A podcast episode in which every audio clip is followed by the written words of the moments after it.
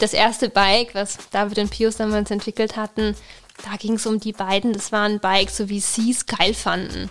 Ähm, wie sie es als Fahrradkuriere durch die Stadt gedüst haben. Äh, David hat damals das Wort Sidewalk Terrorism geprägt. Dafür war dieses Bike und es war einfach nur männlich und macho und ego und ich und meins und Gott. Herzlich willkommen zu Business Unplugged, meinem Interview-Podcast. Ich spreche mit Gründern, Unternehmern, Führungskräften und anderen Helden des Businessalltags über ihre Visionen, Ziele und Herausforderungen. Kurzum, spannende Themen, spannende Menschen, von denen man lernen kann und inspirieren. Mein heutiger Gast ist Annalena Horsch, die Geschäftsführerin von Kobok, dem Pionier in Sachen Slim E-Bikes. Kobok feiert dieses Jahr zehnjähriges Jubiläum und ich habe diesen Anlass genutzt, um mit Annalena über die Entwicklung Koboks vom Startup hin zum kleinen Familienunternehmen zu sprechen und wie Kundenbedürfnisse und die von Kobok vertretene No-Bullshit-Philosophie diese geprägt haben bzw. auch in Zukunft prägen werden. Wir werden aber auch über die Auswirkungen und den Umgang mit der Pandemie sowie die Trends und Entwicklungen im E-Bike-Markt sprechen. Jetzt wünsche ich euch viel Spaß beim Hören der neuen Folge von Business Unplugged. Herzlich willkommen, Annalena, zum Podcast Business Unplugged und herzlichen Dank für die Einladung nach Heidelberg äh, zu euch, äh, nach, zu Coburg. Vielen Dank, äh, sehr gerne, Johannes. Ich freue mich, dass wir jetzt heute sprechen. Ja, ähm, du bist ja seit 2017 Geschäftsführerin äh, von Coburg, dem Pionier für integrierte Antriebe bei E-Bikes und auch, sag ich mal, dem Unternehmen, das den Begriff E-Slim Bikes äh, ja, sag ich mal, bedeutend mitgeprägt hat. Äh, vielleicht, wenn wir mal kurz Revue passieren lassen, ähm, was du gemacht hast. Äh, du bist ja Heidelbergerin, richtig? Oder hm, nicht ganz? Baden-Württembergerin, Baden ungefähr eine Stunde Schwäbin äh, im Herzen, okay. äh, ungefähr eine Stunde von hier auf dem Bauernhof aufgewachsen. Okay. Äh, und du hast dann ähm, im Endeffekt äh, Business Administration studiert und warst dann ja schon 2014 kurz bei Coburg. Ähm, hast genau. da mal im Sommer ausgeholfen. Genau. Äh, ist ja, sag ich mal, durch die Verwandtschaftslinie mit dem, mit, mit dem Gründer, mit einem der Gründer, bist du dazugekommen und bist dann aber nachher äh, kurz, hast noch einen Ausflug in die Beratung gemacht und dann auch noch in ein anderes Startup und bist aber dann 2016 zurück zu Coburg gekommen und 2017 in die Geschäftsführung. Mm, fast richtig, direkt 2016 als Geschäftsführerin. Ah, okay, gut. Direkt 2016 eingestiegen als Geschäftsführerin. Wie, wie war es für dich als Geschäftsführerin, also in, in Geschäftsführerin einzusteigen, sag ich mal, in einer doch sehr männerdominierten Branche und Industrie ist ja auch, äh, glaube ich, nicht ganz einfach, vor allem auch nach ja, recht kurzer Zeit in anderen Industrien oder nach dem Studium? Ja, stimmt schon. Also ich glaube, ähm, dadurch, dass ich einerseits auf dem Bauernhof aufgewachsen bin und dann mit 80 Prozent Männern studiert habe, war mir das erstmal nicht fremd äh, als äh, Frau oder auch als schaffende Frau unter Männern zu sein. Ähm, also das gelernt, dich durchzusetzen, sowohl am Bauernhof als auch im Schule, alles klar, gut, ja. ja, man, ich glaube, das kann man so sagen. Und ähm, was für mich am Anfang eher eine Herausforderung war, ähm, glaube ich, die Tatsache, dass ich mit äh, schon mit 25 äh, die Geschäftsführung übernommen habe, also relativ jung war. Ähm, Zu früh aus deiner Sicht? Nicht zu früh. Ich habe die Herausforderung gerne angenommen, aber ich habe ähm, schon gemerkt, dass es am Anfang halt immer mal wieder Situationen gab, wo man sich bewusst positionieren musste. Ähm, Zum Beispiel? Zum Beispiel bei der eigenen Familie angefangen. Ähm, du hast es ja schon angedeutet, Coburg ist ein Familienunternehmen. Mein Onkel hat es angefangen. Mein Vater war der erste Investor. Ähm, und als Coburg dann die ersten paar Jahre äh, mit Physikern und Elektrotechnikern gewachsen ist und seine Zeit war, jemand mit BWL-Hintergrund ins Team zu holen, war das eben ich. Es war einerseits naheliegend, weil ich die Firma auch gut kannte. Andererseits habe ich schon immer äh, die Selbstständigkeit angestrebt. Das war immer mein großes Ziel und damals auch Grund, überhaupt BWL zu studieren. Und ähm, es gab dann aber Situationen, wo ich äh, bei den ersten Meetings nicht als Annalena Geschäftsführung Coburg vorgestellt wurde, sondern als meine Nichte. das ist meine Tochter. Und die haben das natürlich aus Stolz gesagt, weil sie es toll fanden, dass ich mit denen da war. Aber ich habe sie dann zur Seite genommen und gesagt, Jungs, ist alles richtig, aber wenn wir ein Meeting haben, dann bin ich nicht die Tochter oder die Nichte, sondern dann bin ich die Geschäftsführung und deshalb bin ich heute da. Und das sind so die kleinen Sachen, ähm, auf, ja, auf die, ich will jetzt nicht sagen, Männer im Alltag vielleicht nicht achten, aber auf die man, die man vielleicht schnell mal übergeht die für mich aber wichtig waren, um, um halt meinen Standpunkt da klar zu machen. Ja, das Standing zu bekommen genau. wahrscheinlich. Oh, ja. Das kann ich nicht verstehen.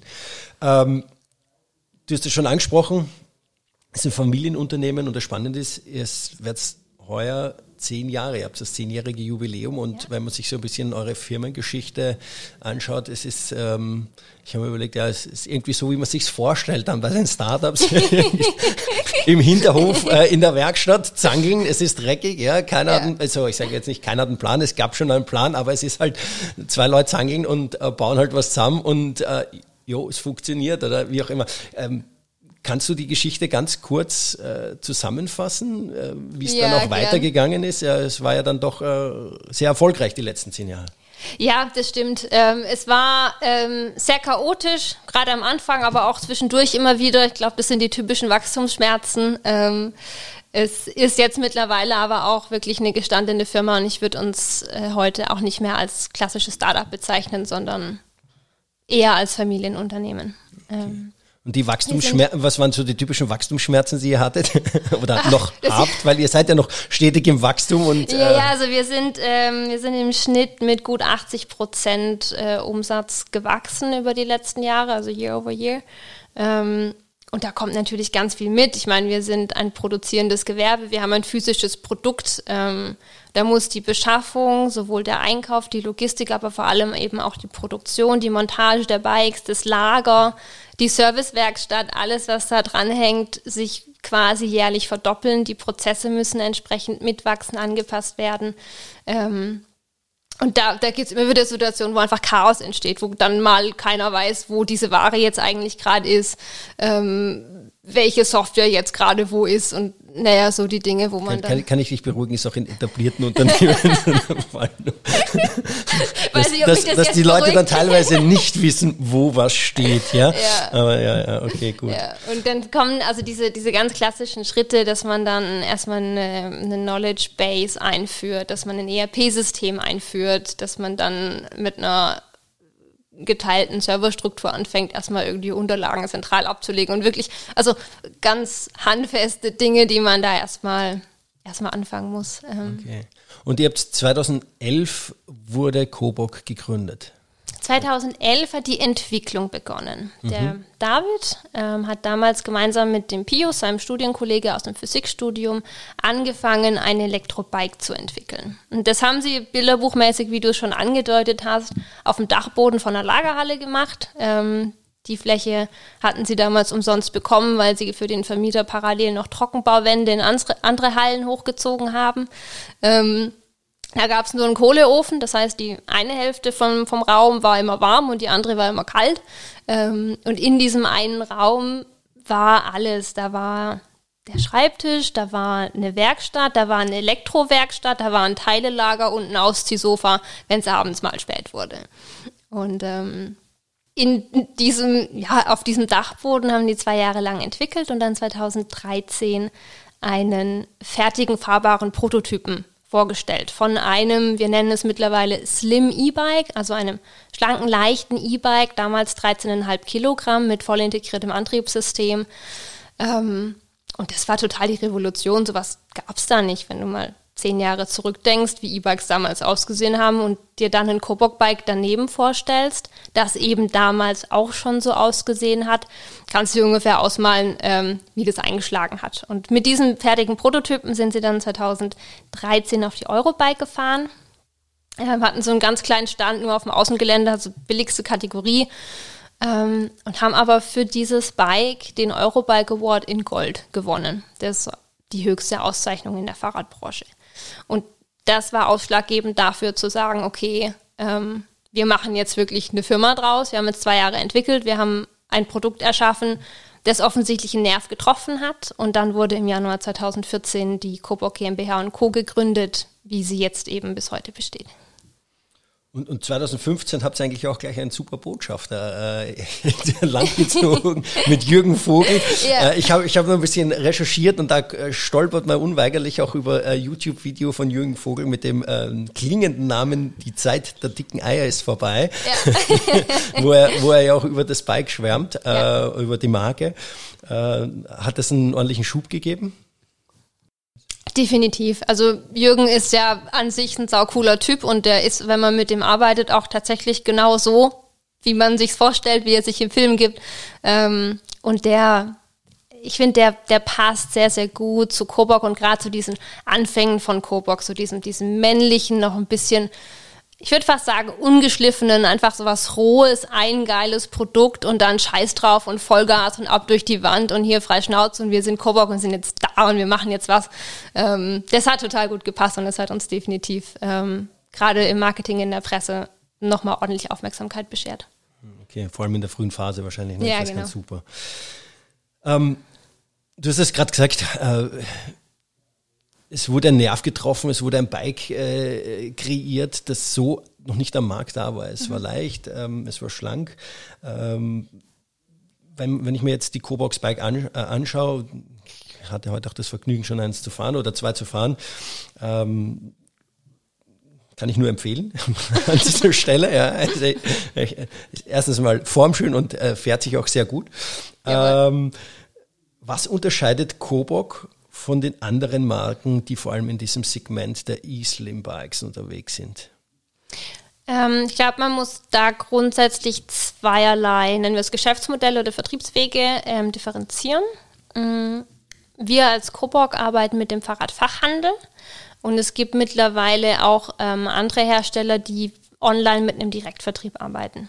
Ähm, zwischen den beiden gibt es ähm, ja, diesen ganz offensichtlichen Unterschied. Wir als Coburg arbeiten mit den Fachhändlern. Das war eine bewusste Entscheidung. Wir haben, wenn wir jetzt zurückgehen in die Jahre 2014, 15, die ersten Bikes, die wir gebaut haben, halt überall hin verkauft. So Hauptsache irgendjemand kauft. Da waren ein paar Fahrradhändler dabei, da waren aber auch Endkunden dabei. Und wir haben dann relativ schnell festgestellt, dass es ziemlich komplex wird und kompliziert wird, so einen Endkunden zum Beispiel in München, aus Heidelberg raus vernünftig zu betreuen. Weil erklär mal jemandem am Telefon, wie er jetzt eine quietschende Bremse richtig einstellt. Ähm, nur als ein Beispiel. Oder erklär jemandem am Telefon, wie er das Hinterrad ausbaut, damit er dann den Reifen wechseln kann. Ähm, klar kann man alles über Videos und so weiter und so fort machen, aber eigentlich, wenn du ein Premium-Produkt kaufst, willst du, zumindest ist das das, was ich mittlerweile von unseren Kunden wahrgenommen habe, willst du nicht abends noch eine Stunde mit dem Schraubenzieher um das Ding rumkrabbeln und was schrauben, sondern die Kunden schätzen es, dass wir Fachhändler haben, die den Service übernehmen, wo sie das Bike abgeben können und komplett durchgecheckt wieder zurückkriegen. Mhm. Und ich glaube, das ist ein ganz elementarer Unterschied einfach im Ansatz, dass wir sagen, wir möchten mit dem Fachhandel als lokalen Servicepartner arbeiten und viele der Direktversender den Service ich würde sagen, vernachlässigen. Also klar kannst du im ersten Schritt Bikes verkaufen, aber der Service wird dir irgendwann auf die Füße fallen. Ähm, weil ein E-Bike, so ehrlich muss man sein, da kann immer mal was kaputt gehen. Du kannst das beste Produkt bauen, du kannst die hochwertigsten Komponenten da dran bauen. Es kann immer mal was kaputt gehen. Und ähm, ich glaube, das ist im Ansatz erstmal ein grundlegender Unterschied zwischen, zwischen den beiden Modellen. Mm, und wenn wir dann vergleichen, wenn ich jetzt auf den Fachhandel schaue, ähm, welche anderen Modelle da neben dem Kobok-Bike stehen, ähm, dann ist der, der große Unterschied, dass wir ein eigenes Antriebssystem haben. Ähm, es gibt mittlerweile auch ähm, quasi voll integrierte Systeme, die man als Fahrradhersteller zukaufen kann. Mm, aber das klassische Fahrradgeschäft sieht so aus, wenn ich ein Fahrradhersteller bin, ähm, dann kaufe ich mir von, ich sage jetzt mal platt, 100 verschiedenen OEMs, halt 100 verschiedene Einzelteile, inklusive einem Antriebssystem, zum Beispiel von Bosch, ähm, und stecke dann da am Ende ein fertiges E-Bike draus zusammen. Mhm. Und wir von Coburg haben von Anfang an den Ansatz verfolgt, ein eigenes Antriebssystem zu entwickeln, weil nur dieses eigene Antriebssystem am Ende perfekt mit dem restlichen Fahrrad übereinstimmen kann. Bei uns kommt sowohl der Rahmen, die Geometrie, also wie du drauf sitzt und wie sich das am Ende steuern lässt, wie agil das ist und so weiter, ähm, kommen aus dem gleichen Haus wie auch der Antrieb, der am Ende entscheidet, wie viel Unterstützung gebe ich denn in welcher Situation und auch rein optisch passt halt dann unser eigener Antrieb perfekt in unseren eigenen Rahmen. Und das ist dann sowohl bei der Optik als auch beim Fahrverhalten für mich der größte Unterschied. Also technologisch anders als der Rest, weil ihr jetzt nicht Standardkomponenten verwendet, sondern wirklich eure eigenen Komponenten. Okay. Genau, ähm, das hast du jetzt deutlich besser kurz zusammengefasst als ich. ja, der ist also. Ähm, ist eure einerseits ja, ihr habt ist es auch, seid ihr auch leistungstechnisch besser? Vom, von den Komponenten her, vom Antrieb her? Ist da auch ein Unterschied da? Oder? Also wenn du dir, ist immer die Frage, was heißt Leistung beim Antrieb? Du kannst einfach Akkukapazitäten vergleichen, du kannst Drehmomente vergleichen. Ähm, für uns ist Gewicht auch immer eine ganz entscheidende Frage. Und was so dieses Verhältnis von Output zu Gewicht angeht, sind wir ganz vorne. Ähm, da spielt mit rein, dass wir neben dem eigenen Akku eben auch mittlerweile eigene Motoren in Auftrag geben und ähm, dadurch ein, in Summe ganz leichtes Antriebssystem entwickelt haben. Okay, ihr seid ja im, also ich, ich stelle mir gerade die Frage selber auch, oder ich habe mir die Frage in, in, in der Vorbereitung mhm. gestellt. Ihr baut leichte E-Bikes. Mhm. Ja? Konkurrenz baut auch ziehen ja nach, die schlafen ja nicht, sind ja auch ja. nicht auf der Nudelsuppen dahergeschwommen. Die nutzen aber halt, sage ich mal, äh, Standardkomponenten, sei es von Bosch oder von wem auch immer, ja, die sie auch einkaufen. Äh, und wenn ich jetzt mir auch die Vergleiche von von, von, von, von, den ganzen Bewertungen oder von den Testfahrten und so weiter anschaue, äh, seid ihr auch immer oben dabei. Aber eines fällt mir da auch immer auf. Es wird immer genannt, preislich ist es schon seid ihr schon in einer anderen Liga als andere. Wie sehr spürt ihr diesen Preisdruck? Ja, wenn ich mir die Konkurrenz anschaue, ja, äh, Cowboy mit über 20 Millionen eingesammelt, äh, mhm. pressen halt mit Direktvertrieb äh, Fahrräder oder pumpen Fahrräder in den Markt ja. ohne Ende. Ähm, äh, üben aber auch einen gewissen Preisdruck aus. Mhm. Äh, wie spürt ihr den? Ja, irgendwo sind ja auch jetzt Segmente, in denen ihr unterwegs seid. Äh, es ist jetzt, ihr macht jetzt kein Mountainbike, wo sag ich mal, das Gewicht vielleicht noch in, interessanter wäre, sondern sag ich mal, wenn es in dem Trekkingbike, irgendwo ist doch dieser, dieser, dieser, dieses Delta auch dann da, wo ich sage, ist mir dieser Kilo, diese zwei Kilo weniger x Euro wert, ja oder nein? Oder sage ich, nee, dann gehe ich dann lieber dann doch, ähm, dass dann Design dazu spielt und so weiter, ist mhm. auch klar. Aber irgendwo ist ja dieser, dieses Delta, wo ich sage, da ist die Schmerzgrenze erreicht, da gehe ich dann doch lieber auf ein, auf ein, auf, auf ein Bike, ähm, das günstiger ist. Wie, wie ja. sehr spürt sie das? Also da komme ich jetzt nochmal zu dem zurück, was ich vorhin schon gesagt habe. Der direkte Vergleich mit Cowboy ähm, trifft uns gar nicht so sehr, weil wir über den Fachhandel vertreiben und je nach Händler die durchschnittlichen Verkaufspreise für E-Bikes da aber mittlerweile dreieinhalb bis 4.000 Euro liegen. Durchschnittlich über alle Marken, alle Modelle, die die vertreiben. Ähm, und da sind wir ja genau in der Mitte. Unsere Modellpalette reicht preislich von 3.000 bis 5.000 Euro, die meisten Modelle bei 4 bis 4,5. Ähm, von daher sind wir für das, was man an Design und an Leichtigkeit bekommt, ähm, wenn man es beim Fachhandel betrachtet, sogar relativ günstig, relativ vernünftig, was die Preis-Leistung angeht.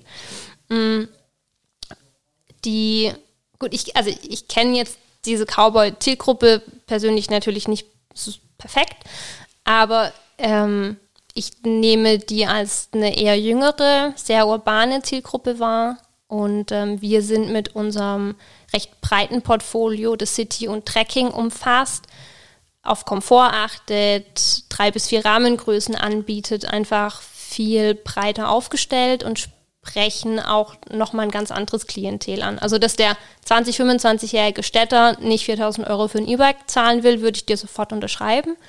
Aber dass der 50-, 60-jährige, also sagen wir der 65-jährige, der jetzt äh, als, wenn wir ihn Lifestyle-Rentner, äh, seinen aktiven Ruhestand beginnt, ähm, dass der 4000 Euro für ein leichtes, fetziges Bike zahlt, ähm, das würde ich aber auch unterschreiben. Also da muss man, glaube ich, einfach ein bisschen differenzieren fokussiert ihr euch dann zu sehr auf eine Nische oder, oder sagt ihr, es ist ganz bewusst nee, so oder, oder, oder weil dann dadurch begrenzt ihr natürlich auch eure, eure Markt ein wenig. Ist das ganz bewusst so? Ja, ich würde sogar sagen, im Gegenteil, wir begrenzen uns nicht oder nicht mehr auf eine Nische, wenn du dir unser alles, allererstes Bike anschaust. Ähm, ähnlich wie das, was du vorhin gefahren bist. Es war halt super sportlich, relativ radikal aber auch kein Licht. kein also das glaube ich nicht, dass das der 65-jährige Hippe. Nein, nein, nein, das nicht. Ich will, da will, ich will auf die Nische raus, weil dieses Produkt relativ sportlich radikal, kein Licht, kein Schutzblech, kein Gepäckträger. Ähm, das hat keine breite Zielgruppe, weil, wie du sagst, der 65-Jährige kann damit nicht viel anfangen. Ähm, und deshalb haben wir für uns bewusst die Entscheidung getroffen, uns ähm, dieser deutlich größeren Zielgruppe zu öffnen und mit dem breiten City- und Trekking-Angebot auch genau diese Kunden zu adressieren. Weil, äh, wenn wir jetzt nochmal aufs Gewicht kommen, du meintest, um zwei Kilo geht es vielleicht nicht, mag sein.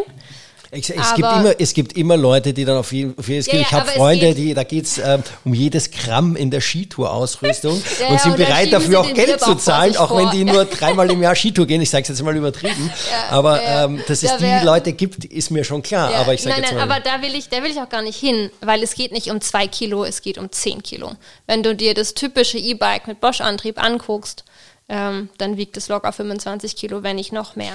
Also ich, ich würde es nicht, ich würde es Hinterrad, jetzt nicht den klassischen Bosch Mittelmotor, den man immer sieht, dieses äh, dicke Ding äh, zwischen der Kurbel, äh, sondern ähm, wenn man es wirklich das gleiche Segment vergleicht miteinander. Ja, ja wobei ich glaube nicht, dass es ähm, Sinn macht, das an der Stelle zu trennen, weil der Kunde, bleiben wir beim 65-jährigen Lifestyle-Rentner, ähm, der hat nicht als erstes Kriterium, ich brauche einen Mittelmotor und damit ist alles andere außen vor, sondern der hat ein Set an Bedürfnissen und unsere Bikes können die genauso adressieren wie der Mittelmotor. Deshalb wollte ich darauf zurück. Okay. Mhm. Ähm, ist es durchaus angebracht, auch den Vergleich zu ziehen und dann sind wir ganz schnell bei 10 Kilo Unterschied. Ähm, und die machen, also gerade im höheren Alter natürlich auch wieder einen enormen Unterschied, weil ähm, klar, je älter du wirst, desto mehr baust du halt irgendwann noch körperlich ab und ob du dann 25 Kilo hinten auf dein Auto hochhiefst oder nur 15, macht schon einen Unterschied. Das, da gebe ich dir recht, ja. ja. ähm, also es hat technologisch, es hat sie ja da, wie gesagt, habt ihr dann einen gewissen Vorsprung gehabt oder habt gestartet mit einem massiven Vorsprung und die haben auch aufgeholt. Wie, ähm, wie stellt ihr sicher, dass ihr auch zukünftig da immer einen Schritt voraus bleibt? Weil ausruhen auf dem technologischen Fortschritt nee, nee. hat bis jetzt noch niemanden äh, also richtig zum Erfolg gebracht. Ja, also äh, das ist ja das Thema. Wie, wie stellt sie sicher, dass ihr da weiter das weiter treibt? Ähm, ja, ich möchte jetzt nicht zu weit vorgreifen. Ähm, wir sind natürlich äh, immer in Entwicklung, immer am entwickeln. Ich glaube, das sieht man ähm, auch sehr, sehr gut an unserer Modellpalette. Ähm, wie gesagt, wir haben mit einem Bike gestartet vor zehn Jahren beziehungsweise vor acht Jahren am Markt, äh, haben mittlerweile, ich glaube, zehn verschiedene Modelle in drei bis vier Rahmengrößen. Also das ist, wenn es jetzt um eine konstruktive Arbeit geht, extrem viel Entwicklungsaufwand, den wir bereits geleistet haben und der uns einen ganz arg großen Vorsprung gibt im Vergleich zu das vorhin Online-Versender angesprochen, die oft nur ein Bike, manchmal nur in einer Rahmengröße haben. Ähm, wenn Fahrrad ist am Ende nicht wie ein iPhone, sondern wie eine Hose. Ein iPhone kann jeder bedienen, aber die Hose muss dir halt passen und so ist es beim Fahrrad auch. Ähm, deshalb braucht man dieses breite Portfolio, verschiedene Größen und diese Arbeit, die haben wir schon. Und ähm, dann gibt es natürlich neben der konstruktiven Seite noch die der, ich nenne es mal technologischen, das, was dann das Antriebssystem sich dreht.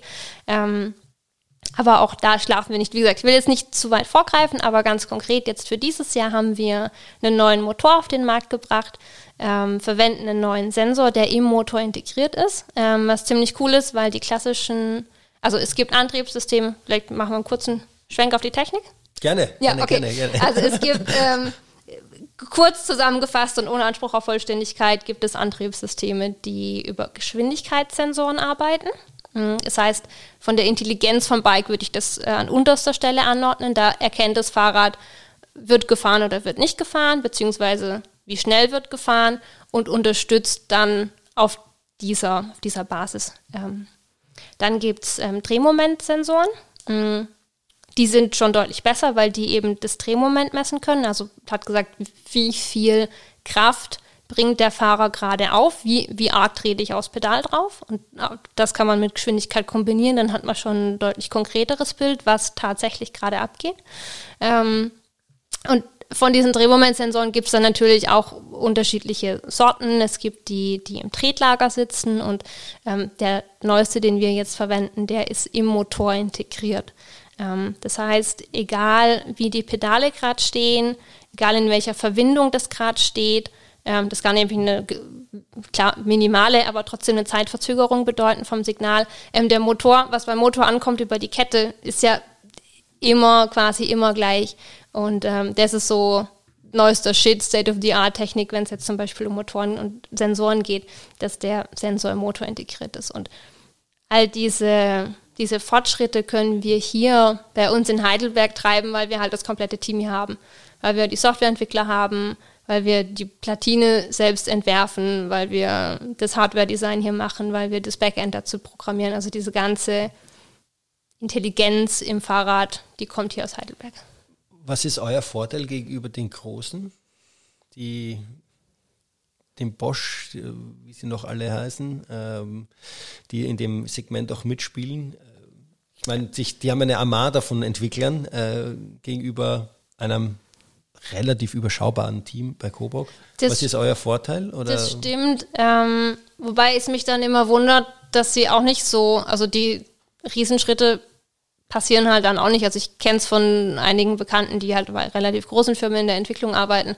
Die schütteln halt den Kopf, wie, wie träge es da manchmal vorwärts geht. Und ich glaube, unser großer Vorteil ist, dass wir ein sehr dynamisches, spritziges Team haben, das zwar nicht besonders groß ist, aber dafür sehr eingespielt und deshalb viele Dinge auch schnell umsetzen kann. Ähm, außerdem, weil du jetzt den, dieses klassische, der Hersteller, der den Bosch-Antrieb einbaut, angesprochen hast, haben wir den Vorteil, dass wir ähm, unser unsere eigene, nennen wir es User Experience umsetzen können. Wenn du dich aufs Kobok Bike setzt, dann ist das die Begrüßung von Kobok und nicht so wie auf jedem anderen Bosch auch. Ähm, plus wir haben die Abhängigkeit nicht. Und das merken wir jetzt in der aktuellen Situation. Kommen wir sicher auch gleich noch darauf zu sprechen, wo die Beschaffung auf dem Fahrradmarkt einfach unfassbar chaotisch ist, unfassbar schwierig ist. Ähm, da haben wir die Möglichkeit, dadurch, dass wir jede einzelne Komponente in unserem Antrieb kennen und selbst bestimmt haben, auch nochmal kurzfristig anzupassen und sind eben nicht abhängig davon, dass zum Beispiel der Bosch uns jetzt ein paar Antriebssysteme. Also du würdest sagen, wenn ich mich jetzt auf ein Rad mit Bosch-Antrieb und ein Rad mit Coburg-Antrieb setze, ähm, ich würde den Coburg-Antrieb spüren und verglichen zum Bosch und es erkennt man, ihr habt eine eigene Charakteristik. Genau, okay. genau. Ähm, das ist ja, ich weiß nicht, du bist ja vorhin mal ich, gefahren. Das ich kann es bestätigen, ja. Es ja. ist äh, tatsächlich ähm, nicht so ruckartig, ja. Mhm. Ähm, so, ich habe selbst daheim auch mit, mit Mittelmotor einen Antrieb zu Hause. Ähm, und ich muss sagen, es ist tatsächlich ein Unterschied da, ja. Also ähm, wenn ihr jetzt sagt, ihr seid, ich würde es jetzt mal bezeichnen, bitte korrigiere mich, aber ihr seht schon, dass ihr technologischen Schritt voraus seid auch. Ja? Stimmt das? Habt ihr, habt ihr euch als, du hast jetzt gesagt, ihr seid jetzt aus dem Startup rausgewachsen, seid im Mittelstand angekommen oder im kleinen, kleinen Unternehmen, äh, Mittelstand, ähm, auch überlegt zu sagen, wir haben so eine geile Technik, warum verkaufen wir die nicht neben unseren Fahrrädern noch? Zu sagen, okay, wir machen, wir sind nicht nur Kobok, der Fahrradhersteller, der seine Teile selber entwickelt, ähm, sondern wir rüsten auch noch von mir ist die Ko Konkurrenz aus. Ich sage mal, mhm, dieses, dieser klassische äh, Competition-Ansatz, den man ja mhm. auch heutzutage, der immer wieder aufkommt und immer stärker wird, dass man auch in diese Richtung geht. Habt ihr euch da in die Richtung schon was überlegt, ob ihr sowas machen wollt? Mhm, haben wir schon mal besprochen. Also die Frage, ob man den Drive als eigene, ich nenne es mal Business Unit mhm. ausgliedert, ähm, ob man eben diesen Drive auch extern zur Verfügung stellen möchte, ähm, ist grundsätzlich denkbar. Wir sind, kommen aber immer wieder darauf zurück, dass unser Fokus auf den Bikes liegt. Und ähm, wir. Nehmt ihr euch da Wachstumschancen aus, aus deiner Sicht? Oder sagst du, nö, das, äh, das passt schon so? Also ich finde, ich finde, es passt so, aber das ist ja auch immer Typsache. Ne? Ja, also ja. Ähm, du hast vorhin angesprochen, dass Cowboy mittlerweile 20 Millionen aufwärts geraced hat, aber halt auch schon mindestens genauso viel verbrannt hat wahrscheinlich. Ähm, ich bin sicher, und, ja. ja. und das, ja, ich glaube, das sind Typfragen. Und ich war ja selber eine Weile in Berlin und auch in Miami und habe für Startups gearbeitet und habe ähm, tatsächlich auch für ein Startup gearbeitet, das ähm, erst krass gewachsen ist, also wirklich von 30 auf 200 Leuten in ganz kurzer Zeit und dann noch viel weiter, noch viel größer mit Standorten in Europa und in China und überall. Und am Ende Insolvenz anmelden musste, weil es vielleicht doch zu schnell war. Ähm, und ähm, worauf ich raus will, ist dieses, ich nenne es mal vor allem Berliner Startup-Gehabe. Ähm, das ist überhaupt gar nicht meins. Da bin ich, glaube ich, zu arg Bauerntochter ähm, oder vielleicht auch zu arg aus dem Familienunternehmen geprägt, als dass, ähm, dass ich dieses ja, überfinanzierte, hochgepumpte Wachstum für mich irgendwie gut heißen könnte.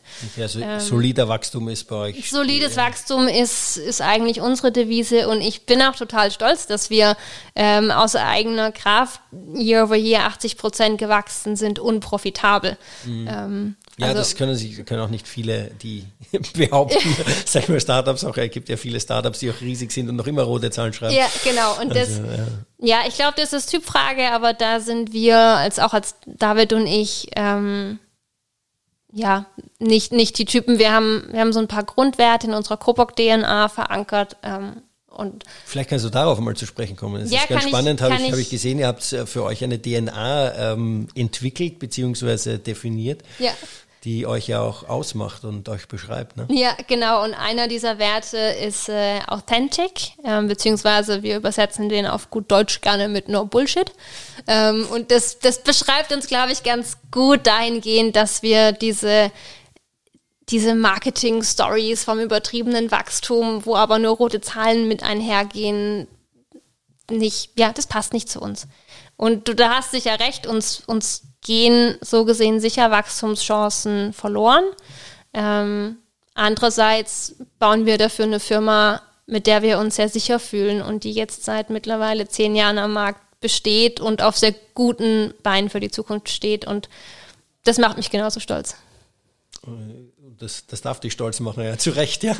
ähm, äh, gehen wir, ich würde gerne an, einen, zu einem Punkt kommen, du hast vorher erzählt, äh, User Experience, Customer Experience und so weiter und so fort. Ich habe dann in meiner Recherche ein Interview erst aus dem letzten April äh, gefunden, wo ähm, der David gesagt hat, ich versuche es wortwörtlich zu zitieren, ist, wir haben zuerst mal ein Bike gebaut, das wir selber total geil fanden. Ja, und mhm. du musst deinen Kunden lieben und du sollst doch bitte die Produkte machen, die die Kunden haben wollen, ist etwas, was wir auch gerade lernen. Mhm. Wie weit seid ihr denn in eurem Prozess, im Lernprozess?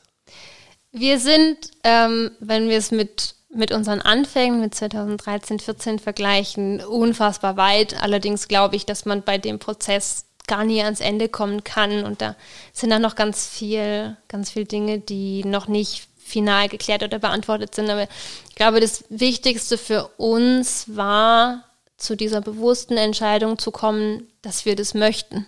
Klingt jetzt total bescheuert, aber es war tatsächlich ähm, ein Weg dahin und also, dass ihr auf den Kunden hören wollt. Ja, okay, gut. Es war ein Weg dahin und eine bewusste Entscheidung dafür. Nicht das, schlechte das, Entscheidung. Das, ja, Für einen stabilen Wachstum ist das definitiv die Voraussetzung, würde ich mal ja, sagen. Ja, ich meine, du, du kriegst es in wahrscheinlich im ersten Semester ähm, schon beigebracht, dass das eines der wichtigsten Punkte ist, dass das einer der wichtigsten Punkte ist.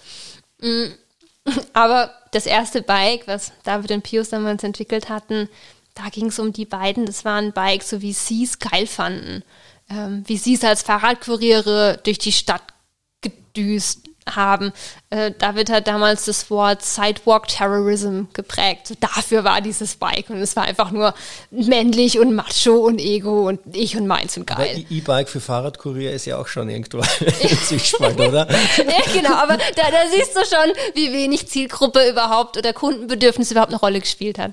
Ja, okay. Und ähm, das hat sich, ähm, ich würde sagen, so bis 2000 16 gab es da so Fronten, was jetzt richtig ist. Ähm, so die eine Seite, das ist ein Gesamtkunstwerk und der Kunde soll da bitte schön gar kein Schutzblech dran schrauben, sieht doch dann scheiße aus. Ähm, und die andere Seite, die dann sagt, naja, aber überleg doch mal, wenn der da ein Schutzblech dran schraubt, dann möchte er vielleicht einen Schutz gegen Wasser. Ähm, und so kamen wir dann ähm, tatsächlich, da muss man sagen. Nachher. Schutzblech macht kein Terror. ja. Vielleicht, wenn es klappert, ich weiß nicht. ja, äh, nee, aber so kamen wir dann tatsächlich ähm, in, in vielen Gesprächen zu dem Punkt, dass wir gesagt haben, okay, ähm, wir müssen auf unseren Kunden hören. Und, ähm, das, Wie geht es dir davor? Ähm, oh, ganz, ganz verschiedene Wege. Also wir haben ja zum einen über die Fachhändler, ähm, wenn man so will, ein Gremium von Experten, die jeden Tag mit ganz, ganz vielen Kunden ähm, sprechen. Was für uns da sehr hilfreich ist, nicht nur Kunden, die am, die Coburg kaufen, sondern natürlich auch Kunden, die sich vielleicht von Coburg interessieren, aber für was anderes entscheiden oder die von Coburg noch nie gehört haben und die für uns natürlich aber grundsätzlich auch interessant sind. Also wir haben den Fachhandel, ähm, dann hatten wir jetzt letztes Jahr leider nicht, aber haben wir normalerweise die Messen, die für uns ähm, guter, guter Punkt sind, um einfach mit Leuten ins Gespräch zu kommen. Auf den Messen bieten wir immer Probefahrten an, unterhalten uns mit den Leuten, wie sie es eben fanden, holen da Feedback ein. Und dann haben wir so ein paar, ich nenne es mal Initiativen, also jetzt gerade läuft unser Testerlebnis. Da haben wir ähm, 20 ähm, da haben sich Leute beworben und wir haben jetzt 20 Tester, die jetzt für vier Wochen lang ein Coburg-Bike haben, das auf Herz und Nieren testen und mit denen wir darüber dann auch ins Gespräch gehen können. Wir haben nach wie vor ein paar Fahrradkuriere hier in Heidelberg, die unsere Produkte testen und genau. Also da haben wir, lange Rede, kurzer Sinn, haben wir verschiedene Kanäle, ähm, wie wir uns das Feedback einholen und dann eben auch standardisiert abfragen und auswerten und habt ihr auch ähm, so eine Art Flottenmanagement, das ihr nutzt? Oder ich sage Flottenmanagement für, für Businesskunden, die diesen ähm, dieses Berufs, die weiß jetzt nicht wie. Das, das Jobrad, Jobrad, du? danke, genau so heißt, äh, dass man das ja auch anbietet, so wie Dienstwegen äh, Jobrad. Äh, habt ihr, geht ihr da auch aktiv äh, ein, weil das ist ja, schätze ich auch mal, glaube ich, ein ganz guter Kanal. Das ist ein, das ist ein ganz stark wachsender Kanal, vor allem weil das Dienstrad rein steuerlich betrachtet, rein finanziell betrachtet, ein E-Bike deutlich einfacher macht ähm, für den ja, normalen Angestellten. Ähm, das ist etwas, was unsere Fachhändler machen. Also Jobrad funktioniert so, dass ähm, die Firma einen Vertrag mit Jobrad hat und dann alle Fachhandelspartner, die ebenfalls Jobrad, um jetzt bei Jobrad zu bleiben, und bei allen anderen ist genauso, alle Fachhandelspartner, die bei Jobrad ebenfalls einen Vertrag haben, diese Firma beliefern können. Das heißt, also ich als nicht Coburg, direkt, ihr, ihr, als Coburg geht nicht direkt an Unternehmen dran, sagt, pass auf, wir, wir machen euch das. Ich sage es jetzt mal so. Doch, ma machen wir auch. Wir haben auch ein eigenes ähm, Coburg Leasing-Angebot. Das umfasst dann natürlich nur Coburg Bikes. Mhm. Ähm, aber wenn jetzt eine Firma, das sind vor allem Architekturbüros oder Designfirmen, ähm, die, die ja, die da ein großes Interesse haben, ähm, denen können wir auch reine Coburg-Flotten aus eigenem Haus zu attraktiven Konditionen direkt anbieten.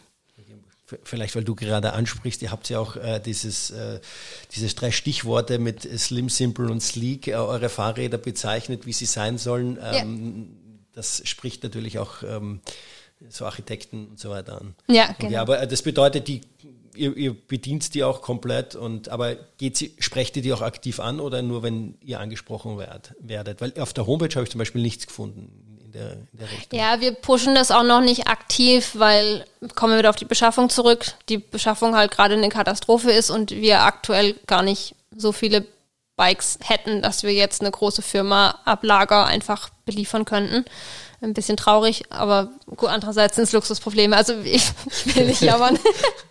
ähm, genau, also deshalb ähm, pushen wir das nicht aktiv, aber wir haben alles, was wir brauchen: Leasingpartner, Versicherungspartner, ähm, Flottenbuchungssysteme, Apps, alles, was man braucht, in place. Das heißt, sobald entweder ein Kunde anfragt oder wir wieder die Ware dafür haben, dass wir dafür auch auf, auf Akquise gehen können, ähm, kann es losgehen. Okay. Du hast es gerade schon ein paar Mal angesprochen, das ganze Thema ähm, Nachschub äh, in der Fahrradindustrie. Ähm, die Pandemie hat der Fahrradindustrie einen enormen Schub verliehen. Mhm. Wie hat sich die Pandemie auf das Business von Coburg ausgewirkt? Ähm, ziemlich krass. Also okay, ziemlich krass ist Was? ziemlich, ziemlich krass ist ähm, im letzten Jahr, abgesehen von dem ganzen Durcheinander mit Homeoffice und äh, sich neu organisieren und neue Managementstile etablieren und so weiter, ähm, hat es uns einerseits ähm, ein Umsatzwachstum beschert. Wir haben äh, die durchaus ambitionierten Ziele, die wir uns für letztes Jahr gesteckt hatten, noch übertroffen. Ähm, eigentlich seit dem Tag, als ähm, nach dem ersten Lockdown klar war, dass die Fahrradläden wieder aufmachen dürfen, sind die Umsätze eigentlich explosionsartig gestiegen und dann aber auch einfach da oben geblieben. Normalerweise ist die Fahrradbranche recht saisonal, so im März, April gehen die Umsätze nach oben. Das bleibt dann so bis Juli und dann nehmen es langsam ab, bis es dann im Herbst, Winter ja, quasi auf Null runtergeht. Und ähm, dieses Jahr ist es an eben diesem Tag nach oben gesprungen und dann so lange oben geblieben, bis wir komplett ausverkauft waren. Ähm, was also schon krass war, ja, aber im Positiven. ja, ähm, okay. Wie schnell, wie schnell hat es dauert, bis ihr ausverkauft wart? Äh, modellabhängig, aber so seit Juli, August konnten wir nur noch sehr bedingt ausliefern. Okay. Ähm, so und gleichzeitig ging es ja nicht nur uns so, sondern die ganze Fahrradbranche hat einen extremen Schub bekommen. Ich weiß nicht, ob du die Zahlen angeguckt hast. Äh, Fahrradmarktwachstum letztes Jahr plus 40 Prozent. Sowas in der Gegend. Ähm, 42 irgendwo da. Also voll krass. Ähm, und ähm, nicht nur bei uns waren die Lager leer, sondern auch bei allen Händlern waren die Lager leer und bei allen anderen Herstellern sind sie halt auch leer. Ähm, was wiederum heißt, dass das ähm, Auftragsvolumen, was jetzt bei unseren Lieferanten eingeht, um ein Vielfaches höher ist. Die berichten, je nachdem, mit wem man spricht, vom drei- bis fünffachen Auftragseingangsvolumen als normalerweise. Ähm, und jetzt kannst du dir vorstellen, kommend aus einer Zeit, wo teilweise Produktionsstätten wochenlang staatlich dicht gemacht wurden, wo einfach gar nichts ging, wo sowieso schon Backlog besteht, ähm, drei- bis fünffaches Auftragsvolumen, das ist halt nicht zu handeln. Ähm, die Konsequenz für alle Fahrradhersteller ist, dass die Lieferzeiten rasant steigen. Ähm, und das aber leider auch wirklich in astronomische Höhen, also Teile, die ja, Teile, ja, ja, ja ich, ich, ich kann es nur bestätigen, das Fahrrad meiner Tochter äh, hing jetzt dann nachher auch noch im Suezkanal, ja, oh bestätigt oh wurde. Da dachte ist ich, das ist Wochen, ein wochenlang äh, Lieferzeiten, wo man sagt, so lange äh, kann es ja gar nicht dauern, ja. Aber ja, ja doch, also ist, äh, ähm, echt, enorm. Das sind ja dummerweise auch viele Einzelteile, die man braucht, um am Ende ein Fahrrad zu bauen. Und wenn dir halt eine oder zwei fehlen, dann, dann hängt das Ganze schon. Und ähm, Standardkomponenten, wie zum Beispiel Schaltgruppen von Shimano, die normalerweise eine Lead-Time von 90 Tagen haben, sind mittlerweile bei 16 Monaten. Ja. ich, ja, ich, ich, ich, ich kenne es auch aus anderen Branchen. Es ist echt krass, äh, extrem. Ja. Und zusätzlich ziehen auch noch die äh, die Materialkosten massiv an. Ich wollte gerade sagen, ja, das wird alles teurer und wenn es dann nach 16 Monaten endlich fertig ist, dann ist es ja in Asien, in Taiwan, je nachdem, wo der Hersteller sitzt, fertig. Dann musst du noch eine Schiffspassage kriegen und dann muss es noch nicht im Suezkanal stecken bleiben. Ja, ja, dauert auch aktuell äh, auch, auch anstatt vier Wochen, acht Wochen Schiffs, ja. äh, Schiffs äh, ja, also es ist, also es ist echt es massiv, ist, Beschaffung ist, ist echt irre und um auf die, die Folgen von Corona zurückzukommen, es hat der Fahrradbranche einen unglaublichen Schub ähm, erteilt, was ich total gut finde. Und ich freue mich auch total, dass äh, in dieser Corona-Zeit ähm, innerhalb der Städte so viel getan wurde, dass, ich weiß es aus Berlin, ähm, dass da wirklich Fahrradstraßen ähm, etabliert wurden, dass so eigentlich so Notfallfahrradspuren, die mal kurz eingerichtet wurden, jetzt einfach bleiben dürfen und dass wirklich für die Fahrradinfrastruktur ganz viel getan wurde. Mhm. Gleichzeitig wird Corona für die Fahrradindustrie aber auch noch ein, wenn nicht zwei Jahre Nachwirkungen haben, dahingehend, dass die Beschaffung schwierig ist und dass es Lieferschwierigkeiten gibt und dass bestimmte Ware nicht verfügbar sein wird. Wie habt ihr euch als Coburg aufgestellt? Jetzt am Anfang der Pandemie, wo auf einmal der Schock war, okay, es war alles zu, aber danach ja explosionsartig mhm. Nachfrage, hat ja dann im Prinzip äh, vier, fünf Monate dauert, dann war sie ausverkauft. Wie habt ihr, habt ihr euch organisatorisch anders aufgestellt? Habt ihr euch auch vielleicht ähm, Produktportfoliomäßig noch anders aufgestellt und marketingtechnisch noch anders aufgestellt? Was habt ihr, was habt ihr unternommen? Mm, also organisatorisch, um da mal anzufangen, ähm, haben wir tatsächlich alles, was ging, in die Produktion geschiftet. Also zum Beispiel die Außendienstler, die nicht mehr draußen rumfahren konnten, standen dann in der Produktion am Band und haben halt Fahrräder geschraubt. Ähm, was die Produkte angeht. War aber dann auch endlich, ne, wenn kein Nachschub da ist. das stimmt. Ja, also. Es war für die, ja genau, es war für die absehbar, aber ja, ähm, genau, also das, das war ein ganz, ganz konkretes Beispiel, ähm, was man alles äh, geändert hat. Äh, wenn wir uns die Produkte anschauen, mh, mm, beziehungsweise die Spezifikation nennen wir das, die Produkt, der Produkte, also die Frage, welches Einzelteil ist da dran, ähm, dann sind wir da, ähm, ja, Abhängigkeit, ab, in Abhängigkeit der Verfügbarkeit der Einzelteile ähm, auch drauf eingegangen. Also es kann sein, dass wir, das kann auch dieses Jahr noch passieren, es kann auch nächstes Jahr noch passieren, dass wir ein Bike, das normalerweise mit einer Shimano-Schaltung kommt, dann halt mal in eine, eine Charge mit einer SRAM-Schaltung hat. Oder dass nicht die eine Bremse dran ist, sondern die andere. Also da, da muss man tatsächlich recht flexibel bleiben und da bin ich auch froh, dass wir das können, dass wir flexibel sein können, ähm, auf das zurückzugreifen, platt gesagt, was da ist, um halt die Produktion trotzdem am Laufen zu lassen. Also unser oberstes Ziel ist es, lieferbar zu sein und das mag bedeuten, dass sich die Spezifikation von einem Bike in die eine oder die andere Richtung ändert, aber das ist allemal besser für alle Beteiligten ähm, als starr an einer im letzten Jahr definierten Spezifikationen festzuhalten. Und genau, also dahingehend ist, ist auch ganz viel Bewegung drin. Und um jetzt vielleicht nochmal auf Wachstumsschmerzen zu kommen, kannst dir vorstellen, wenn du sonst schon mit 80 Prozent Wachstum zu handeln hast und jetzt irgendwie noch Spec-Changes für die laufende Produktion dazu kommen, das ist schon spannend gerade, ja. Okay. Und organisatorisch, du hast gesagt, äh, Außenmitarbeiter kommen rein, schrauben an den Bikes. Ähm, Habt ihr sonst noch irgendwie so organisatorisch euch insofern aufgestellt, dass ihr auch äh, im Vertrieb noch was geändert habt? So habt ihr gesagt, nö, der rennt jetzt einfach so weiter, wie er ist, weil äh, ich so, meine, die, Bike, die, Bikes waren ja auch, also die Bike-Läden waren nur kurze Zeit zu, aber trotzdem, ja, es sind ja dann, ähm, ich weiß nicht, hat der Direktvertrieb zugenommen zum Beispiel auch in der ja, Zeit? Ja, hat er definitiv. Wir haben auch, ähm, ich kann es selber nicht mehr hören, deshalb bin ich wahrscheinlich gerade ein bisschen schnell übergangen. Wir haben, äh, wir haben viel gemacht. Wir haben ähm, relativ schnell, also einmal intern alle ins Homeoffice geschickt, die halt konnten, ähm, dann eben den Außendienst in die Montage abgezogen, haben unser äh, Online-Angebot deutlich verstärkt, haben sogar ähm, auch direkte Beratungen ähm, nach Terminvereinbarung per Video oder Telefonanruf ähm, von uns an die Kunden angeboten. Das machen wir normalerweise nicht. Das ist ja das, was eigentlich der Händler abdeckt. Ähm, das haben wir gemacht. Wir haben im letzten Jahr das besagte Testerlebnis ins Leben gerufen, weil wir halt einen Keller voller Testbikes hatten und alle Messen abgesagt wurden. Dann haben wir die unter das Volk gebracht und haben den Leuten so die Möglichkeit gegeben, trotzdem ein Bike zu testen. Wir haben äh, im Händlerauftrag Bikes verschickt. Ähm, die Händler durften ja nichts verkaufen, nicht öffnen. Ähm, aber wir haben, wenn der Händler gesagt hat, ich habe einen Kunde da und da, der hat bei mir ein Bike bestellt, dann habe ich das quasi aus meinem Lager raus direkt an den Kunden geschickt. Ähm, und so haben wir es dem Händler ermöglicht, auch noch zwar natürlich nicht im gleichen Ausmaß, aber trotzdem gewisse Umsätze zu realisieren. Und im Online-Shop haben wir es auch ganz klar gesehen, dass die Nachfrage gestiegen ist, ja. Okay. Ähm, Wird sie irgendwas jetzt, vorausgesetzt die Pandemie geht zu Ende, was wir alle hoffen, oh ja. Äh, was, was, was beibehalten, wo ihr sagt, äh, das war eigentlich echt positiv, da haben wir echt was Positives rausgezogen, haben wir echt gelernt.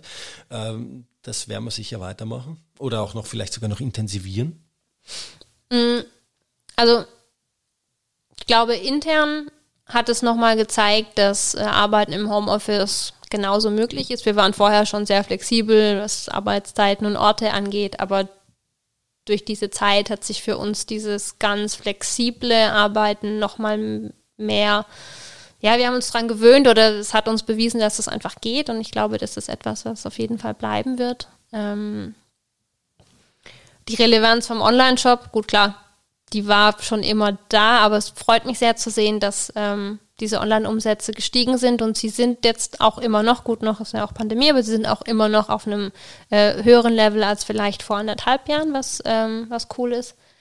Und ähm, die, ja, ist schwer zu beschreiben, ist eher auf der soften Ebene, aber die Zusammenarbeit mit dem Fachhandel, die Beziehung zu den einzelnen Händlern, also ich kenne die auch fast alle persönlich, ähm, die hat sich auch nochmal intensiviert und ich glaube, dadurch haben wir jetzt eine nochmal bessere Basis, um auch die nächsten Jahre und Wachstumsschübe gemeinsam zu meistern.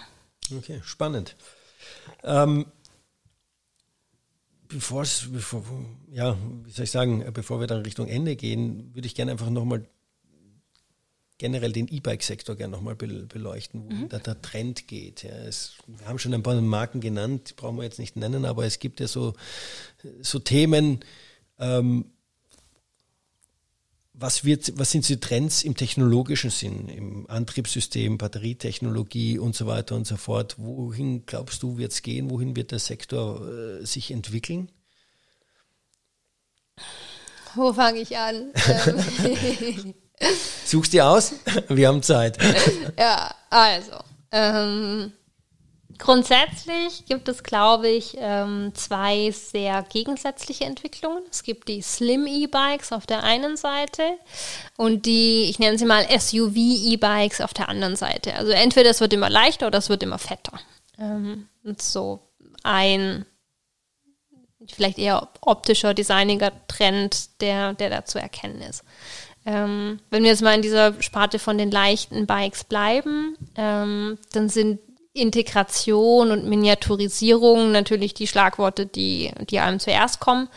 Ähm, da spielt dann viel mit rein, was auch einfach auch drumherum passiert. Also Stichwort Batterietechnologie. Ähm, wie entwickeln sich die einzelnen Batteriezellen weiter? Wie schafft man es, diese neuen Zellen, die ja dann mehr Kapazität bei gleicher Größe zum Beispiel versprechen, ähm, genauso geschickt in seinen Rahmen zu integrieren? Ähm, auch Motoren, auch Sensoren, hatten wir vorher schon kurz drüber gesprochen. Es wird alles leichter. Ähm, ich glaube, dieses leichte Gewicht und dadurch auch die dezente Optik, die stehen bei diesen Slim E-Bikes definitiv im Fokus. Ähm, Connectivity ist dann noch ein Thema, also das vernetzte Bike, das smarte Bike, ähm, die App zum Bike, ähm, das ist ein Thema. Ähm, da gibt es ja ein paar Hersteller, die das ja extrem betreiben, ne, das Thema Connectivity. Seid Coburg selber ja nicht so. Wir haben eine App, nur ist die App bei uns nicht das Wichtigste. Also bei uns steht das Fahrrad halt im Vordergrund. Ich habe sogar Kunden, die haben Sorge, ähm, ob sie denn das Handy brauchen, um das Fahrrad zu nutzen. Und ich sage, nee, nee, das Fahrrad geht auch perfekt ohne, ohne die App. Ähm, das ist für manche Kunden auch Bedürfnis. Aber genau, Connectivity, ähm, Apps und alles, was damit einhergeht, ähm, ist ein Thema. Ähm, hat sicher auch seine Berechtigung, da gibt es ja auch coole Features. Ähm, für uns ist nur, habe ich ja gerade gesagt, das Bike halt wichtiger. Also wenn das Bike nichts taugt, aber die App schön ist, dann hilft es niemandem. Umgedreht ist nicht ganz so schlimm und ähm, ich wage zu behaupten, bei uns ist beides ganz gut. okay, okay. Ja. Ähm, was ich auch heute beim Durchblättern der Zeitung äh, gesehen habe, äh, das, die neuen Getriebe auch vom Pinion, sind die äh, wird das was, was kommen wird? Das ist ganz cool. Also mh, mm, vielleicht einmal zur Erklärung. Mhm, Pinion gerne. baut ein integriertes Zentralgetriebe. Das heißt, es ist eine für sich abgeschlossene Einheit, wo dann von außen auch kein Dreck dran kommt, in dem quasi die Schaltung vom Fahrrad sitzt. Und diese Einheit, also die von Pinion typischerweise, ähm, wird im Tretlager integriert. Also man setzt quasi die Pedale dann seitlich auf dieses Pinion-Teil drauf. Ähm, und das hat den großen Vorteil, dass es sehr wartungsarm ist, weil es eben dieses abgeschlossene System darstellt und dass es in Kombination mit einem Riemenantrieb auch eine Schaltung ermöglicht. Wenn das jetzt zu ja, dann passt technisch-mechanisch ja, ja, alles, alles ähm, gut. Genau, also da gehen wir kurz auf, auf äh, Kette und Riemen. Ähm, das klassische Fahrrad hat ja eine Kette. Ähm, daneben gibt es auch die Möglichkeit, das mit einem Riemen oder Carbon Zahnriemen anzutreiben. Mhm. Hat den Vorteil, dass der leichter ist und vor allem, dass er nicht geölt werden muss, also im Umkehrschluss auch ähm, wartungsarm ist und die Hose nicht dreckig macht. Aber der Riemen kann immer nur perfekt geradeaus in einer Linie laufen. Ähm, wohingegen die Kette durch die Schaltung ja auch quer verworfen wird. Ähm, das heißt, wenn man den Riemen mit einer Schaltung kombinieren möchte, dann muss man eine integrierte Schaltung nehmen. Also entweder ein Pinion im Tretlager oder vielleicht eine Nabenschaltung. Da gibt es auch verschiedene Hersteller. Ähm, dann wäre quasi in der Mitte vom Hinterrad, wenn man so will, wo die Speichen zusammenlaufen, ähm, wo die Kette dann ansetzt, wäre da noch eine Schaltung drin. Ähm, so, und jetzt war es bei uns aber bisher so, dass wir im Tretlager den Sensor hatten und hinten an der Narbe ja den Motor. Das heißt, beide Plätze waren belegt, wo man eine solche integrierte Schaltung hätte einbauen können. Und durch den neuen Sensor, von dem ich dir vorhin erzählt habe, der im Motor integriert ist, wird es tretlagerfrei. Das heißt, wir haben jetzt, ohne zu viel zu verraten, aber äh, rein theoretisch auch die Möglichkeit, dort ein Pinion, ein Pinion-Getriebe einzubauen. Jetzt die Frage, habt ihr gelernt, dem Kunden zuzuhören? Will der Kunde das? Die Frage kommt tatsächlich immer wieder, wobei sich, muss man auch dazu sagen, Bikes mit ähm, Piniengetriebe und Carbonriemen im preislichen oberen Segment ähm, ansiedeln. Also es äh, ist nichts für die ganz breite Masse, sondern es ist dann eher das Upper End von der Produktpalette. Aber habt ihr auch im, sag ich mal, im, im Fokus äh, in, die, in die Richtung? Wir haben es auf dem Schirm, ja. Auf dem Schirm, okay. Das, ja. ähm, vielleicht nochmal kurz zum Thema ähm, Connectivity zurückzukommen. Bei euch steht das Bike im Mittelpunkt und äh, ihr habt eine App, die auch funktioniert ähm, und so weiter und so fort. Aber was muss für euch die App können? sage ich mal? Oder was will der Kunde auch? Um wieder auf das Thema habt ihr gelernt, was der Kunde möchte, zurückzukommen, ja. da diesen Kreis zu schließen, zu sagen, äh, wird das überhaupt krass gefordert. Du hast schon gesagt, es gibt echt lässige Features, äh, ja, von irgendwie äh, App erkennt Crash und äh, alarmiert äh, Notfallrufnummer und so weiter und so fort. Ähm, was, wie ist da eure Erfahrung diesbezüglich? Also unsere Erfahrung bei unseren typischen Kunden, wobei die, hatten wir ja vorhin, ich würde behaupten, älter sind als die dieser Direktversender, also einen Schritt mhm. zurück. Typischerweise sind jetzt, also von denen, die ich kenne, sind die Direktversender sehr, sehr weit, was diese Connectivity und das Marketing der App und so weiter angeht. Ähm, da sind die Kunden aber auch jünger. Und bei, bei unseren aktuellen Kunden ist es weniger ein Thema. Die finden es eigentlich ganz charmant, dass es an diesem Bike nur einen Knopf gibt und das Bike den Rest automatisch macht und sie sich eben nicht so viel mit Technik befassen müssen. Mm, für die Zukunft und das weitere Wachstum und auch die Erschließung weiterer Zielgruppen ist es aber sicher ähm, ein ganz elementarer Punkt, auch an der Front, da ist jetzt allein kommunikativ nochmal stärker aufzutreten. Und ähm, wenn es jetzt um Features geht, die so eine App haben muss, dann ist unser Ansatz, ähm, wir machen das, was sonst niemand besser kann selbst. Also nicht nur bei der App, es ist einfach grundsätzlich so, das, was niemand sonst besser kann, machen wir selbst. Aber wenn es schon Lösungen gibt, die das perfekt abdecken, dann müssen wir es auch nicht selbst machen. Ähm, wenn wir jetzt zum Beispiel auf eine Navigation schauen, dann gibt es ja ganz tolle Fahrrad-Routenplanungstools zum Beispiel. Ähm, und da sagen wir, wir brauchen dann keine, keine eigene Fahrradnavigations-App, aber vielleicht eine Schnittstelle dahin, dass trotzdem Bike-Daten und Tourendaten miteinander verknüpft werden können. Ähm, das ist eher unser Ansatz an der Stelle. Habt ihr dann selbst ein Team aufgebaut, das sich, um, das sich da rein um diese App kümmert und auch über, äh, um, dieses, um diese Themen, um diese Schnittstellen? Ja. ja. Okay. Ähm, bevor wir mal zu meiner klassischen letzten Frage kommen. Äh hätte, dann hätte ich doch mal eins deiner Podcasts anhören sollen.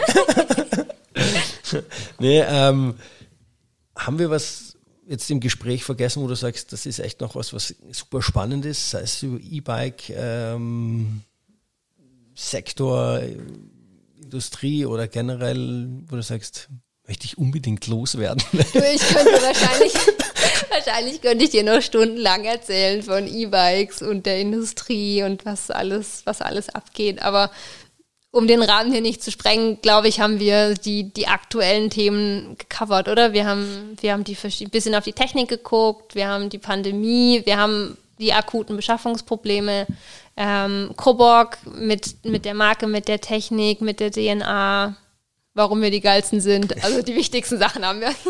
Das ist gut. Dann, dann bin ich ja froh. Dann kommen wir jetzt zur letzten Frage. Okay. Ähm, einfach ganz nach eurem Motto Slim Simple Sleek. Ja. Drei Learnings von dir, die du in deiner Zeit als, als Businessfrau mitgenommen hast, sei es oder die Coburg mitgenommen, wo du sagst, okay, das ist was, was, was spannend ist für, für die Zuhörerinnen und Zuhörer? Mhm. Was ich jedem ans Herz legen kann, ist eine Bonitätsprüfung der Lieferanten. Man sollte meinen, wenn man bei einer großen Firma was einkauft, kann einem nichts passieren. Ähm, ich weiß es mittlerweile besser. Also Bonitätsprüfung nicht nur der Kunden, damit man sein Geld kriegt, sondern auch der Lieferanten, damit man sich langfristig sicher aufstellt. Ähm, Wäre definitiv ein Punkt, den ich äh, jedem empfehlen kann. Ähm, dann würde ich vielleicht noch mal auf diesen Punkt Team und Gründerteam rumreiten wollen. Gerne. Ähm, ist, glaube ich, auch eins der Dinge, die man in der ersten Vorlesung mit, mitbekommt, dass irgendwie das Gründerteam ganz wichtig ist und ähm, wir, da kommt jetzt die Geschichte von Coburg nochmal ins Spiel. Ähm, wir haben uns in diesem Wachstumsprozess ähm, von, von Pius getrennt. Wir waren ja früher in der Geschäftsführung eben David und auch Pius, mit dem er das gegründet hat. Und ähm, Pius ist irgendwann ausgeschieden und wir machen es jetzt eben ohne ihn weiter. Und ähm, was da so, so verrückt ist, man, man hört das zwar immer, Team ist ganz wichtig und man glaubt aber nie, dass es einen betreffen kann. Ähm, weil man ist ja Freunde und es ist ja alles cool und man hat ja schon zusammen studiert und man kennt irgendwie, man war auf der Hochzeit und man, man kennt sich, man hat ganz viel Verflechtung und man kann sich nicht vorstellen, dass das irgendwann nicht mehr so funktioniert, wie es jetzt war. Aber Wachstum ist was total Absurdes, was das angeht. Und ähm, ich weiß tatsächlich nicht den goldenen Rat, wie man es immer verhindern kann, aber ich glaube, sich mal mit dem Gedanken zu befassen. Ähm, Business ist dann doch nicht immer gleich Freundschaft. Genau, das schadet nicht, weil, ähm, wie gesagt, ich habe auch immer gedacht, wenn mir jemand sowas erzählt hat, haha, ja, ja, ist klar, ähm, ihr habt es halt irgendwie nicht auf die Kette bekommen oder es seid ein ihr verlappen, dass ihr das nicht geklärt kriegt es kann jedem passieren. Und das ist definitiv eins der Punkte, die, die wir hier auch gelernt haben oder durch die wir schon durch sind und genau. Ähm, drei wolltest du. ähm, ich glaube, am Ende den Mut und die gute Laune nicht zu verlieren, weil Scheiße passiert immer.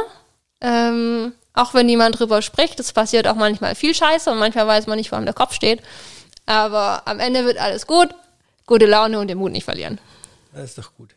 Ja, super. Dann, äh, Annalena, sage ich herzlichen Dank ähm, fürs Gespräch. Hat mich sehr gefreut. Ähm, ich wünsche dir und Coburg alles Gute, auch für die Zukunft. Ab nächsten Jahr geht es ja dann hoffentlich auch ins äh, neue Gebäude, wie ich mitbekommen habe. Ja, es steht ein Umzug an, genau. Und äh, wünsche euch alles Gute für die Zukunft auf die nächsten mindestens zehn Jahre. Vielen, vielen Dank. Das war das Interview mit Annalena Horsch. Infos zu Annalena und Coburg findet ihr wie immer in den Show Notes. In zwei Wochen habe ich dann Dr. Theo Steininger von der Erium GmbH bei mir zu Gast im Podcast und wir werden uns zum Thema Data Science unterhalten wie jede Woche auch dieses Mal der Aufruf meinerseits an euch, bitte mir unter podcast.purebytes.de gerne Feedback zum Podcast sowie Ideen für potenzielle Interviewpartnerinnen und Partner zu schicken. Herzlichen Dank im Voraus dafür und ich freue mich, wenn ihr in zwei Wochen wieder mit dabei seid.